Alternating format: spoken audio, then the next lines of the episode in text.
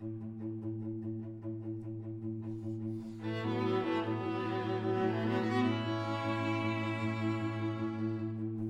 à Face, un podcast du Musée d'archéologie nationale. Troisième épisode, le masque de Monterland.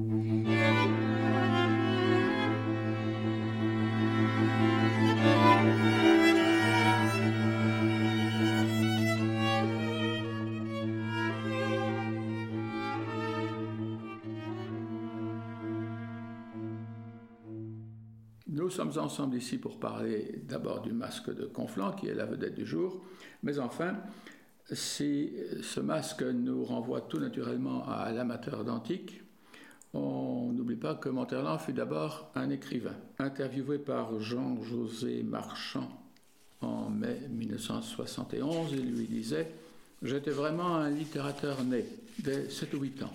La suite, Monterland l'a, pour ainsi dire, résumé à notre attention dans l'interview de 71, quand il a défini les quatre passions de sa vie l'écriture, l'Antiquité romaine et le latin, les camaraderies de collège, comme il dit, la tauromachie. Alors, bah, la vie de Monterland, elle est assez, assez étonnante, hein, puisque, bon, d'abord, euh, rappeler qu'il est né en 1895. Alors, c'est important parce qu'il fait partie de cette génération d'écrivains qui a eu 20 ans pendant la Première Guerre mondiale. C'est la génération d'Aragon, de Céline, de Giono. Hein, Giono est né en 95 aussi. Et puis ensuite, euh, c'est euh, une vie par étapes. Bon, d'abord, la guerre de 14-18. Alors, il est réformé en 1914 pour hypertrophie cardiaque, mais il est quand même engagé en 18 et il va aller sur le front à 23 ans et il sera blessé assez grièvement. Hein. C'est important parce que c'est un épisode qui va revenir plusieurs fois dans son œuvre. Hein. Il souffrira toute sa vie de cette blessure.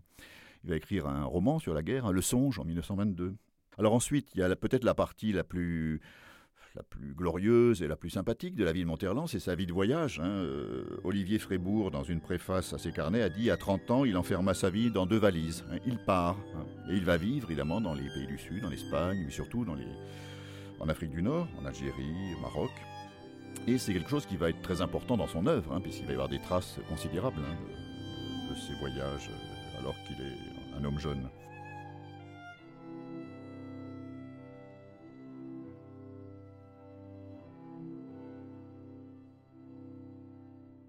Alors la Seconde Guerre mondiale, il devient correspondant de guerre et il va être à nouveau blessé sur le front ce qui fait qu'il va quitter le front euh, en juin 40 et il va se rejoindre le sud de la France où il va rester euh, un moment. Et puis alors peut-être une dernière partie qu'il faut mentionner évidemment c'est son suicide à la romaine hein, euh, et puis surtout on a parlé de sa mort romaine. Hein, et puis le fait qu'on ait, dispersé ses cendres sur le forum. Hein. C'est pas très connu d'ailleurs des, gens aujourd'hui, mais c'est quelque chose d'assez unique et qui évidemment pèse lourd hein, sur la, signification qu'on peut donner à, ce geste hein, post-mortem.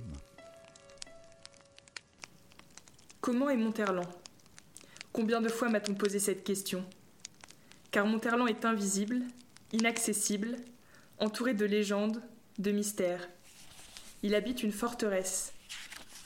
Monterland ne ressemble à personne, ni physiquement, et encore moins dans sa personnalité. Je sens avec lui une liberté de parole dans tous les domaines. Espèce de déité en acier, la qualité multiforme de son esprit étonne toujours à nouveau. C'est comme si des régions en vous s'éclairaient, qui généralement étaient restées dans l'ombre. Monterland m'intéresse aussi parce que c'est un cas assez unique dans l'histoire littéraire du XXe siècle, d'un écrivain qui a été très très important, hein, qui était un des écrivains majeurs du XXe siècle et qui ensuite a été éclipsé, hein, dont l'œuvre a été vraiment euh, largement oubliée pendant pas mal de temps, pendant plusieurs décennies. On a refusé de le lire pendant un certain nombre de temps. Alors, il me semble que aujourd'hui, en tout cas depuis peut-être deux décennies, euh, on redécouvre un peu l'œuvre de Monterland. Je vais essayer de voir pourquoi. Hein. et ben, parce que justement, on commence à se rendre compte que d'abord, euh, euh c'est pas une œuvre euh, monovalente, hein, c'est une œuvre plurielle, très riche. Hein. D'abord multiforme, c'est-à-dire elle s'étend dans tous les genres littéraires. Hein. Monterland, c'est un essayiste, c'est un dramaturge, c'est un romancier, c'est un diariste. Ses carnets sont très importants, donc en fait on peut le c'est une œuvre qu'on peut aborder à partir de tous les genres littéraires. Parmi les thèmes récurrents de Monterland, à côté de la corrida et de la volupté, un latinisme qu'il préfère à plaisir, il y eut l'Antiquité. Il en a mis un peu partout dans son œuvre dès qu'il eut découvert le monde ancien, le monde romain plus précisément, en lisant Covadis. Ce livre lui fut offert en 1904 dans une version expurgée à l'usage de la jeunesse par sa grand-mère et sa mère. Ce livre a pesé sur son œuvre et sur sa vie jusqu'à la fin.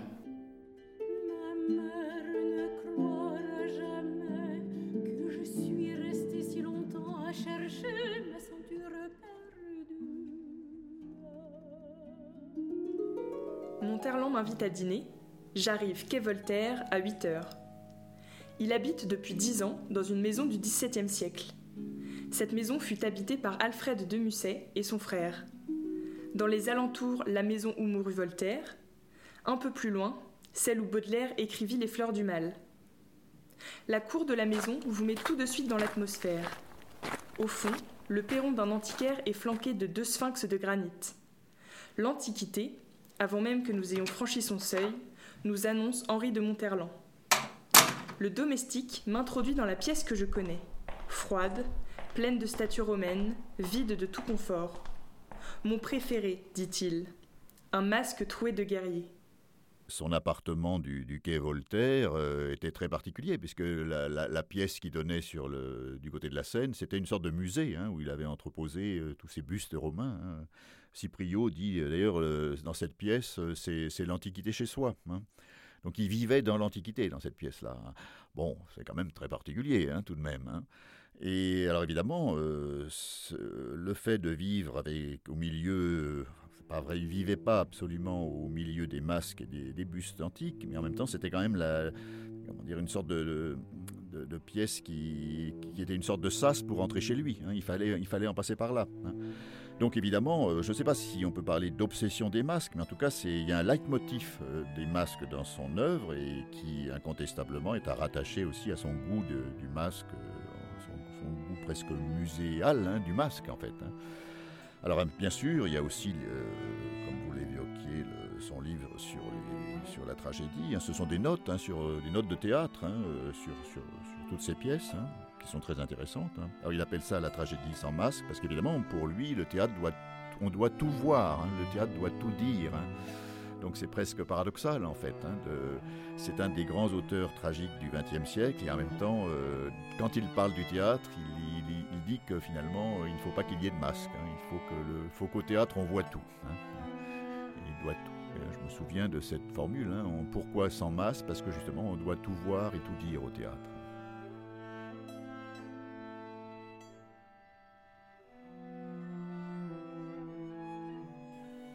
Pour le masque, on pensera même plus précisément à cette page de l'éventail de fer datée de 1942, où Monterland décrit l'objet comme une visière de casque que l'officier romain baissait sur son visage pendant qu'il combattait. Tout le monde sait maintenant que cette interprétation a été abandonnée, mais euh, plus important peut-être, c'est l'idée que se faisait Monterland de ce masque euh, l'image d'un visage, a-t-il écrit alors, conçu selon le type grec du 5e siècle avant l'ère, plein d'une sérénité idéale. Euh, c'était une vision de l'objet qui servait mieux son propos, qui était de disserter comme il l'avait si souvent fait et comme il ne cessera de le faire sur le dualisme de la nature, avec une N majuscule, aussi bien que de la nature humaine. Ainsi, disait notre collectionneur, le héros porte merveilleusement au cœur de la mêlée cette image de la sagesse apollinienne. Monterland fut assurément un amateur d'antique, mais un amateur qui les a mis au service de sa pensée et de son art, en un mot, de sa vie.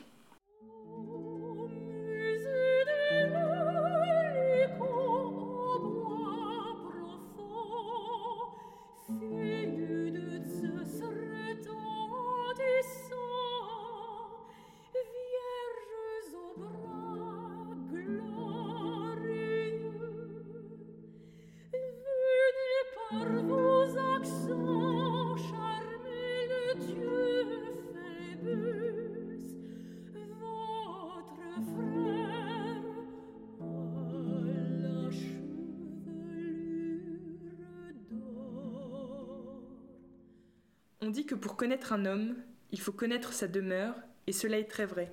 Personne, hormis quelques très rares intimes, ne connaît la chambre de Monterland, son cabinet de travail, le décor dans lequel réellement il vit et crée ses ouvrages.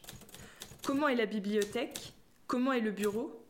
Tout ce qui pourrait donner une impression d'intimité est repoussé derrière un rideau de fer. Il y a là, manifesté par un intérieur, une des caractéristiques les plus frappantes de sa nature, la réserve, la vie privée tenue à l'écart de tous.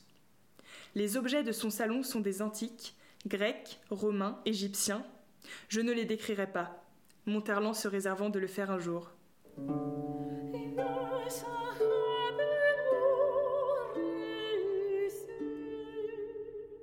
C'était Face à Face, un podcast du Musée d'archéologie nationale.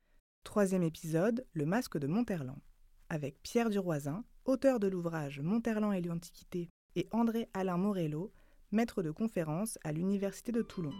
Et avec la participation de Marine Burel pour l'interprétation des mémoires de Marguerite Lose et Mariette Lidis.